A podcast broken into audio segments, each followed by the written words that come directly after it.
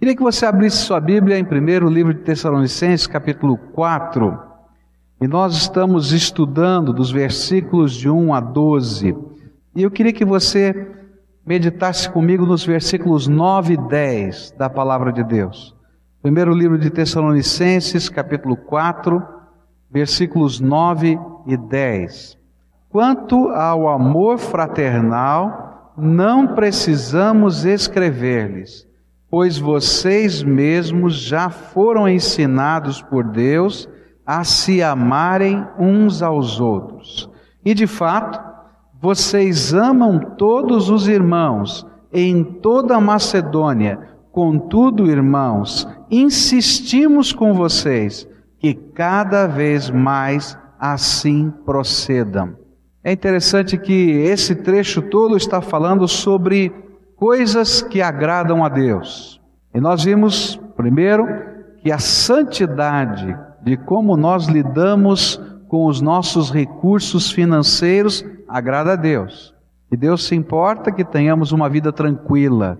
Depois, estudamos também que agrada a Deus a santidade da maneira como nós lidamos com o nosso corpo, com a nossa sexualidade. E estivemos estudando como isso se processa, valores de Deus. E agora, a palavra de Deus vai nos dizer que agrada a Deus a santidade dos nossos relacionamentos. É interessante que a área que mais gera tristeza e angústia no coração humano é quando os relacionamentos se quebram. É quando ah, alguma coisa acontece e interfere nos relacionamentos significativos da nossa vida. A gente está mais preparado para enfrentar uma situação de luta, de problema, de pressão, de emprego, mas quando os nossos relacionamentos interpessoais significativos são afetados, parece que o nosso chão, não é, se abriu e a gente não sabe o que fazer. Por isso a palavra de Deus vai dizer que é muito importante a maneira como nós olhamos para as pessoas e como nós cultivamos esses relacionamentos interpessoais. E o livro de Tessalonicenses está falando à igreja, e dizendo à igreja que a comunhão cristã é aquela expressão da santidade de Deus, visível e tremendamente eloquente para um mundo cheio de separações, ódios e discriminações. E é por isso que aquilo que nós vivemos como povo de Deus entre nós, nos nossos relacionamentos, que a partir de nós demonstramos o amor de Deus ao mundo, se torna uma mensagem poderosa do Evangelho. Isso não era opinião apenas do apóstolo Paulo, essa também era a opinião do Senhor Jesus. Olha só o que diz o Senhor Jesus no Evangelho de João, capítulo 17, versículos 20, 21, 22 e 23. A Bíblia diz assim: minha oração não é apenas por eles, rogo também por aqueles que crerão em mim por meio da mensagem deles, para que todos sejam um. Pai, como tu estás em mim e eu em ti, que eles também estejam em nós, para que o mundo creia que tu me enviaste. Dei-lhes a glória que me deste, para que eles sejam um assim como nós somos um, e neles e tu em mim, que eles sejam levados à plena unidade, para que o mundo saiba que tu me enviaste e os amaste como igualmente me amaste. Nesta oração chamada oração sacerdotal que Jesus fez, ele orou pelos seus discípulos. E não somente por eles, mas por todos quantos se convertessem ao longo da história então eu estou incluído nessa oração e você também. E ele orou por uma coisa: que houvesse unidade, que houvesse comunhão, que houvesse laço bem forte de vida, de relacionamento, de irmandade, de fraternidade entre o povo de Deus. E que estes laços, sendo experimentados, eles seriam um testemunho para o mundo de que o Evangelho é verdade. Que coisa tremenda isso! O Senhor Jesus nos disse que há uma maneira do mundo perceber que o evangelho que nós pregamos não é apenas uma doutrina, é quando esse evangelho começa a fazer diferença na nossa vida e os nossos valores começam a mudar, e nós já vimos várias áreas da vida em que os valores mudam, mas também na maneira como nós olhamos as pessoas e nos relacionamos com elas, isso também afeta, o poder do Evangelho afeta a nossa vida. O que, que significa isso na prática? O que é que o apóstolo Paulo que queria ensinar para a gente? Ele estava dizendo para a gente, Jesus estava dizendo para a gente, que nós temos um modelo, um modelo tremendo, maravilhoso, que nós devemos aprender com esse modelo. O modelo que nós temos de unidade, de amor, de relacionamentos, que Deus quer que esteja sendo vivido, primeiro dentro da igreja, depois no contexto das pessoas de modo geral, é o modelo de Deus. Eu acho tremendo, por exemplo, que Deus usa a sua natureza em vários lugares nas Escrituras para nos ensinar como devemos viver. Ele usa a Trindade para nos ensinar comunhão. A gente começa a ler a Bíblia e diz assim: olha, Deus Pai, Deus Filho, Deus Espírito Santo. A Bíblia diz que eles são três pessoas, não é? E depois a Bíblia diz que eles são um ao mesmo tempo. E aí você começa a fazer conta, matemática, não é? Um mais um mais um é igual a quê? Não, a Bíblia diz que é igual a um. Está errada a sua conta. Aí você começa de novo. Um mais um mais um é igual a quanto? Não, é um, está errado de novo. E aí você fica pensando, mas como é que pode? E aí a palavra de Deus começa a nos mostrar essa trindade como um modelo dos relacionamentos. Você vai ler lá, por exemplo, o livro de Filipenses, vai entender que Jesus, sendo uma pessoa da trindade divina, cheio do poder, da autoridade, da glória, né? não usou de orgulho, diz a Bíblia, mas ele se esvaziou para poder cumprir a vontade do Pai e ser um com o Pai. E aí a gente vai ter que aprender que para a gente poder ter essa unidade e para a gente viver esse tipo de amor que Deus quer que vivamos, a gente vai ter que aprender com Jesus aquilo que ele ensinou lá em Filipenses. Ninguém consegue viver amor Ninguém consegue viver unidade se não aprender a se esvaziar de si mesmo. Não tem jeito. Se você não aprender a esvaziar-se de si mesmo, você não consegue amar o seu próximo. Porque você vai querer, com o seu amor, controlar o seu próximo, determinar as coisas para o seu próximo, impor a sua vontade sobre eles, mas não vai conseguir amá-los. É claro que o amor transforma, é claro que o amor mexe com a nossa vida, mas aquilo que a palavra de Deus está me ensinando sobre comunhão cristã é algo que transcende aquilo que é apenas impor da minha vontade ou determinação, é simplesmente a capacidade de a gente olhar alguém como precioso e querer estar perto e querer estar junto. E somar, e crescer, e contribuir para que alguma coisa maior esteja acontecendo. É algo que Deus também ensina de uma maneira modelar para nós na sua obra redentora. Eu fico pensando como Deus nos ensina amor e unidade para a gente viver em termos de comunidade na obra da salvação. Você já parou para pensar nisso? Deus Todo-Poderoso, soberano, sentado no seu trono de glória, capaz de criar tudo você já parou para pensar que se Deus quisesse, Ele não precisava da humanidade?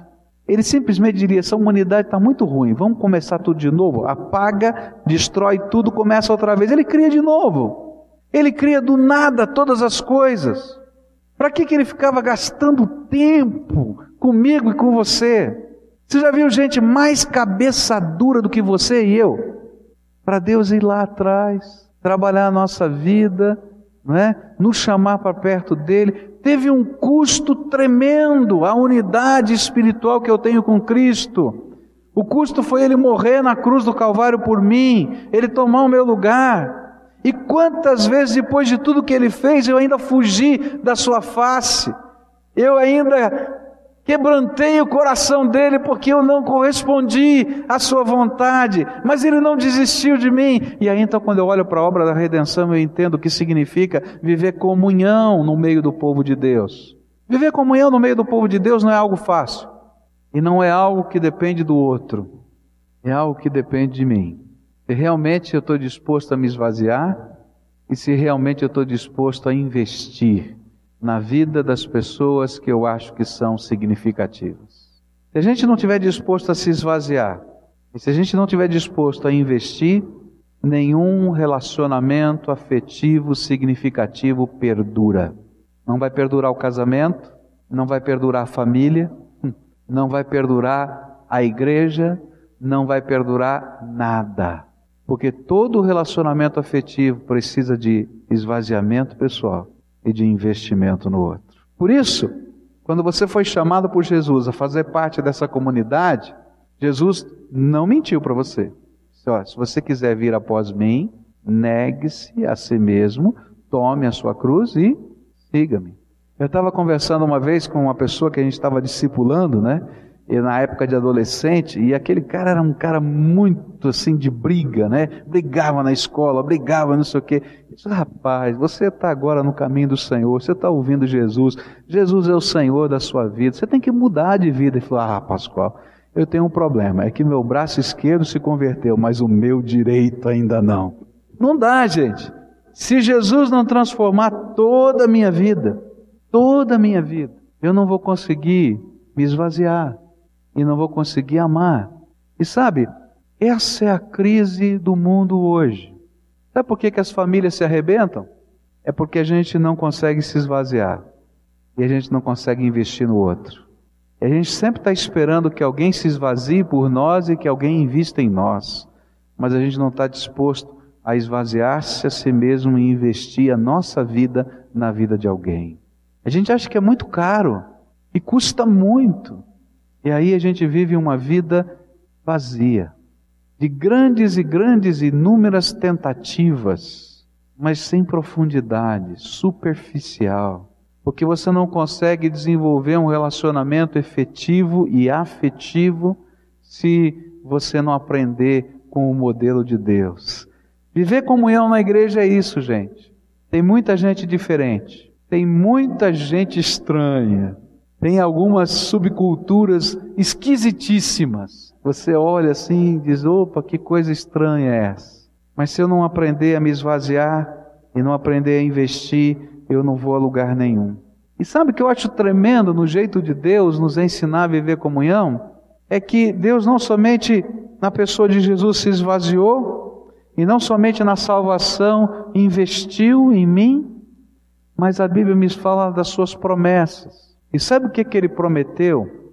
Lucas registra as seguintes palavras do Senhor Jesus: E o Pai decidiu dar a vocês o seu reino. Pode entender?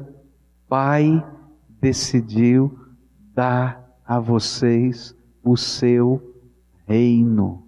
Sabe o que é comunhão? É quando eu posso repartir o que de mais precioso eu tenho e Deus nos ensina isso.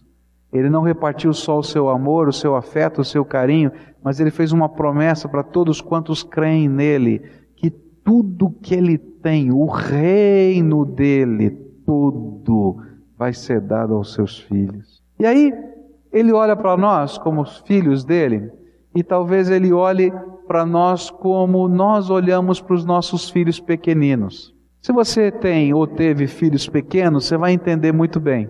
Papai vai lá e compra os brinquedos. E a cabeça do papai é legal, né? Porque ele deu para um ou para outro os brinquedos, mas ele espera que os irmãos saibam brincar com os mesmos brinquedos sem brigar. Não é verdade? Não é isso que a gente pensa? E de repente, né? Eles começam a brigar. Isso é meu, isso é teu, isso é meu. O que você está fazendo com o que é meu? Mas estava tudo no mesmo baú. Eles não conseguem brincar sozinhos, porque a coisa mais chata que tem é brincar sozinhos. Eles vão ter que brincar juntos, mas estão discutindo do que é deles. E aí o papai tem que chegar lá às vezes e fazer assim: tá bom, não querem brincar, então nenhum nem outro. Pega os dois brinquedos e leva embora. Já fez isso alguma vez? Não sabem discutir, não sabem brincar, então agora não vai brincar com nenhum. E aí, às vezes, o Papai do Céu olha para nós, vivendo a comunhão, e a gente está fazendo exatamente isso, brigando uns com os outros por coisas que não têm sentido e significado, porque o reino inteiro é teu. Aí o papai diz: tá bom, você não sabe repartir? Fica sem nada. E muitas vezes a gente não entende por que, que Deus puxa a área material da nossa vida, porque nós não aprendemos a ser dadivosos, a repartir uns com os outros. E aí Deus diz: tá bom, é aprender como você faz com os seus filhos. É por isso que a palavra de Deus tenta nos mostrar que aquilo que devemos viver como igreja é a expressão de amor uns pelos outros. Um amor que só Jesus pode nos ensinar e está nos ensinando. E esse amor não tem nada a ver com sermos parecidos uns com os outros. Por isso, não importa a classe social, ou recursos financeiros que você tenha, ou o seu companheiro de fé tenha. Rico e pobre podem fazer parte do mesmo povo e têm a mesma posição diante do Senhor e da sua igreja. Não é tremendo isso? Hoje tem uma, uma ideia que corre por aí nos meios religiosos, dizendo que a gente tem que fazer uma igreja para um público-alvo específico. Então, essa aqui é a igreja de rico, essa aqui é a igreja de pobre, essa aqui é a igreja de negros, essa aqui é a igreja de brancos, essa aqui é a igreja da classe social A, essa aqui é a igreja das pessoas que têm a faixa etária tanto há tantos anos de vida. Eles usam alguns mecanismos do marketing moderno, dizendo que cada grupo tem o seu código de linguagem, o evangelho fica mais fácil para ser comunicado se a gente não tiver as barreiras. Mas, gente, eu tenho que dizer para você que isso não é bíblico e não é da vontade de Deus. A vontade de Deus é que pobre, rico, branco, preto, culto, inculto, cada um possa se sentir amado por Jesus, transformado por Jesus e possa fazer parte do povo de Deus. Porque a igreja, e uma das figuras da igreja é família. Família de Deus. E para mim isso é uma coisa tremenda, porque se você for em reunião de família, e você deve ter ido, se a sua família é uma família grande, você vai encontrar de tudo. Você vai encontrar o universitário e vai ter alguém que mal sabe assinar o seu nome. Você vai encontrar alguém que está muito bem de vida e alguém que não tem quase dinheiro nenhum. Por quê? A família é assim. E Deus quer que nós sejamos a família dele na terra, que haja lugar para todas as pessoas, porque Deus ama cada uma delas. Cada uma delas. Eu me lembro de uma senhora que se converteu aqui na nossa igreja e se batizou aqui psicóloga, seu marido também, é, de um, numa profissão de destaque, tinham recursos financeiros. Mas sabe o que eu achava tremendo na vida daquela mulher? É que a discipuladora dela e aquela pessoa que semeou o evangelho e ensinava a verdade para ela era sua diarista, uma mulher semi-analfabeta. E ela então, cada vez que a diarista chegava na sua casa, tomava um café juntas sentadas na mesa. Aquela senhora abria a Bíblia e explicava a palavra de Deus. E quantas vezes, no meio dos problemas e das lutas, no dia que a diarista chegava, ela dizia: Para aí que você precisa me aconselhar. Olha, está acontecendo isso, acontecendo aquilo. E eu nunca vou me esquecer de um dia que ela chegou no templo e chorava que nem uma criança, recém-batizada. Ela disse: Pastor, a minha diarista mudou de cidade. Eu falei, puxa vida, não estou entendendo. O que, que aconteceu? A sua diarista mudou de cidade, você está chorando? Ela disse, não, ela é a minha discipuladora, é minha mãe na fé, e agora quem é que vai me aconselhar? Eu achei tão bonito aquilo, gente. Isso é família de Deus. E se você não está querendo viver isso, queridos, então eu quero dizer para você que você não entendeu a obra de Jesus para a sua vida. Você não compreendeu nada, nada do reino de Deus. Você olhar para a palavra de Deus em Atos 2, versículos 44 em diante, você vai ver que aquilo que impressionava o mundo na igreja do Senhor Jesus era essa unidade. Olha só o que a Bíblia diz: os que criam mantinham-se unidos e tinham tudo em comum, vendendo suas propriedades e bens, e distribuíam a cada um conforme a sua necessidade e todos os dias continuavam a reunir-se no pátio do templo, partiam o pão em suas casas e juntos participavam das refeições com alegria e sinceridade de coração, louvando a Deus e tendo a simpatia de todo o povo, e o Senhor lhes acrescentava diariamente os que iam sendo salvos. Gente, que igreja! Uma igreja que caía na graça do povo as pessoas olhavam e diziam: Ó, oh, está acontecendo alguma coisa extraordinária, não é normal. Escravos e senhores de escravos sentam à mesa juntos para comerem. Você pode imaginar o que significaria isso naqueles dias? Gente que vai lá e vende suas propriedades e coloca aquele recurso para que um irmão na fé pudesse ser suprido de alguma maneira. A Bíblia vai nos ensinar que nós aviltamos a santidade de Deus presente nesse lugar, na comunhão dos salvos, quando, como comunidade, não conseguimos viver essas coisas. Eu me lembro de uma ocasião que atendi no gabinete pastoral dessa igreja, uma senhora que chorava dizia: Pastor, eu não posso mais frequentar essa igreja. Eu falei, mas por que, minha filha? O que, que aconteceu? Ela disse assim: Eu não tenho o nível social correto para frequentar essa igreja. Eu falei: opa, tem alguma coisa errada. Como assim não tem o nível social correto? Ah, outro dia eu estava saindo do templo e alguém me disse assim: Você não tem uma roupa melhor para vestir? Não. Você não sabe que aqui é a casa de Deus e a gente vem com a melhor roupa que a gente tem? Aí ela chorava e dizia assim: Mas, pastor, essa é a melhor roupa que eu tenho. Eu não venho aqui para olhar com que roupa você vem, nem Deus. Sabe o que Deus está querendo ver? O que, é que você tem no seu coração. E se o seu coração é tão pobre, tão vazio, que não pode entender que Deus está percebendo no coração do outro, então eu quero dizer que você avilta a santidade de Deus nesse lugar. Quero dizer para você que Deus não se importa com as coisas, Deus se importa com as pessoas. E se nós não tivermos os olhos do Senhor para nos importarmos com as pessoas, nós aviltamos a santidade de Deus. A gente está com uma série de problemas acontecendo nos albergues. E eu me lembro de alguém que disse para mim algum tempo atrás: Pastor, você vai trabalhar com esse negócio de menino de rua? Isso vai dar tanta confusão, tanto problema. Ele tinha razão. Não é mentira, não. Ele tinha toda a razão.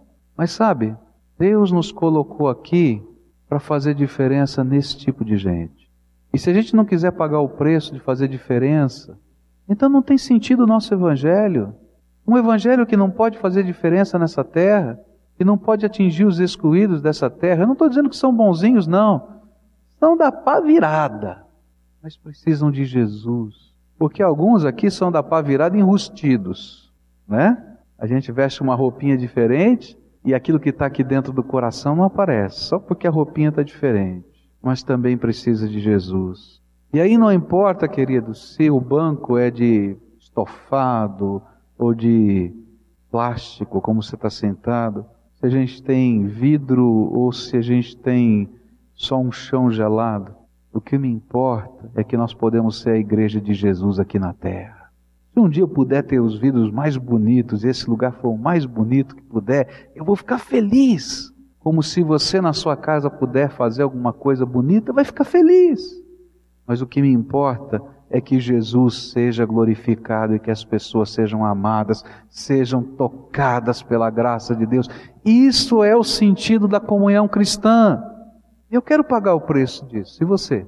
Eu fico pensando que aviltamos a santidade de Deus quando nós imaginamos que aqui tem que ser o lugar de uma única classe social. E Deus nos perdoe porque eu quero ver gente de todas as classes sociais sendo envolvidas na graça. É por isso que a Bíblia vai nos dizer, lá no livro de Tiago, para a gente tomar cuidado. É uma grande tentação humana fazer acepção de pessoas. A gente não olhar para o coração, a gente olhar para o exterior e não para o interior. A gente se preocupar com coisas que Deus não está valorizando. Tiago capítulo 2, versículos de 1 a 8, vai falar a respeito disso. Meus irmãos, como crentes em nosso glorioso Senhor Jesus Cristo, não façam diferença entre as pessoas, tratando-as com parcialidade. Suponham que na reunião de vocês entre um homem com um anel de ouro e roupas finas, e também entre um pobre com roupas velhas e sujas. Se vocês derem atenção especial ao homem que está vestido com roupas finas e disserem: Aqui está um lugar apropriado para o Senhor, mas disserem ao pobre: Você fique em pé ali, ou sente-se no chão, junto ao estrado, onde eu ponho os meus pés, não estarão fazendo discriminação, fazendo julgamento com critérios errados? Ouçam, meus amados irmãos, não escolheu Deus os que são pobres aos olhos do mundo para serem ricos em fé e herdarem o reino que ele prometeu aos que o amam? Mas vocês têm desprezado o pobre. Não são os ricos que oprimem vocês? Não são eles os que os arrastam para os tribunais? Não são eles que difamam o bom nome que sobre vocês foi invocado? Se vocês de fato obedecerem à lei, do reino encontrada na Escritura que diz: ame ao seu próximo como a si mesmo, estarão agindo corretamente. A santidade de Deus pode ser vista quando a comunidade do povo de Deus se ama, como uma família, e se ajuda mutuamente, e se aconselha mutuamente, e se socorre mutuamente, e se investe mutuamente. Aí nós pagamos o preço do amor. Sabe quando meu coração se alegra? Quando eu vejo alguns irmãos voluntariamente dizendo: Olha, eu vou dormir com Fulano, eu vou ficar com ele lá no quarto do hospital, porque ele não tem quem tenha companhia, eu vou render alguém da família para ajudá-lo. Aí meu coração se alegra. Eu acho esse um ministério tremendo. Se você já ficou no hospital acompanhando alguém, você sabe que chega uma hora que você precisa tomar um ar, não é verdade? E como é bom quando chega alguém que pode render você naquela jornada. É abençoador. Sabe o que, que mexe com o meu coração? É quando eu chego lá para visitar alguém e vejo alguém da igreja ajudando a lavar louça, ajudando a passar uma roupa por causa de alguma dificuldade que aquela família esteja vivendo e que aquilo não é pesado. Aí eu entendo que são irmãos mesmo. Sabe o que traz alegria ao meu coração? Quando uma célula se une para ajudar de qualquer maneira, a um outro membro da célula. E isso tem acontecido aqui, isso traz tanta alegria.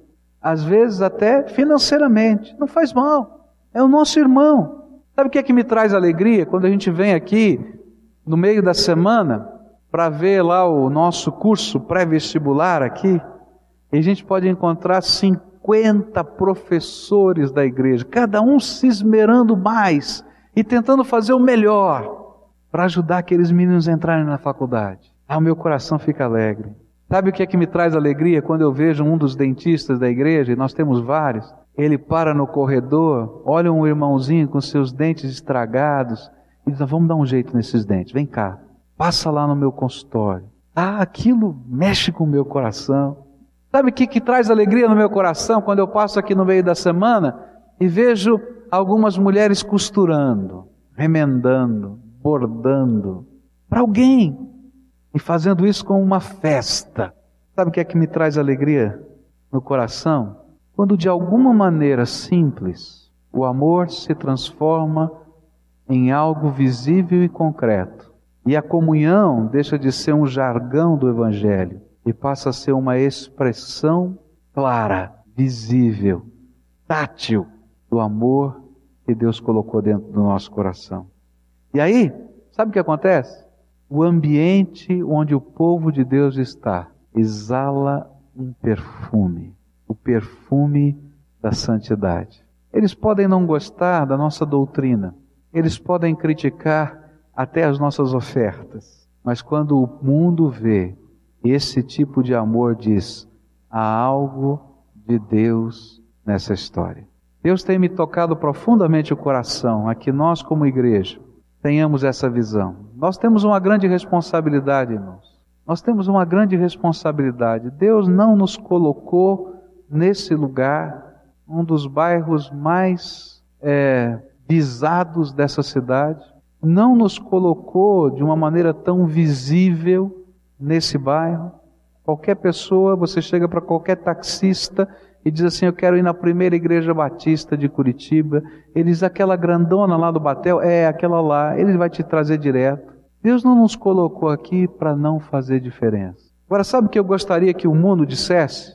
Não é que nós estamos no batel e nem que temos um grande prédio, mas ali tem um povo de Deus que faz diferença. E por onde passa deixa as marcas do amor de Deus. Alguém um dia me deu uma ilustração da unção do Espírito que eu não perco da minha mente. Quero terminar com essa ilustração.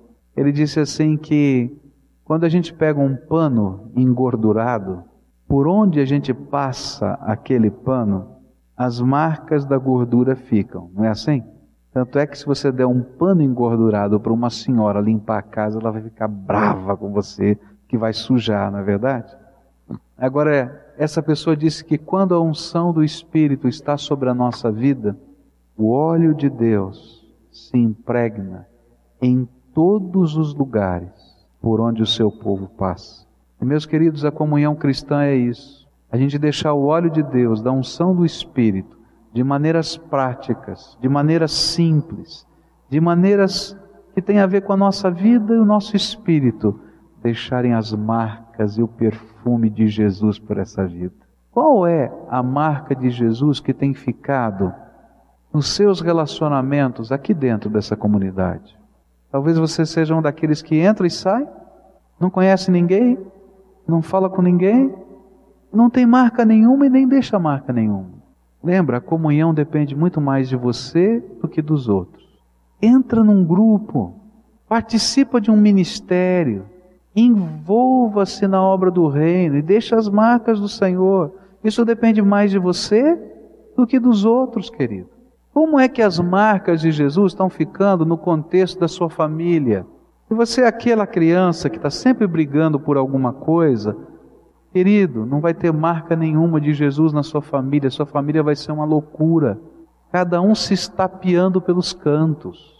Mas quando a gente começa a se esvaziar e deixar as marcas do Senhor, sabe o que acontece? Há uma reação em cadeia de unidade dentro de casa. Quais são as marcas de Jesus que você tem deixado lá no seu trabalho? É lá no trabalho, porque a vida e a fé envolvem todas as áreas da vida. Tem que deixar marcas de Jesus lá. Isso é viver aquilo que a Bíblia chama de comunhão cristã.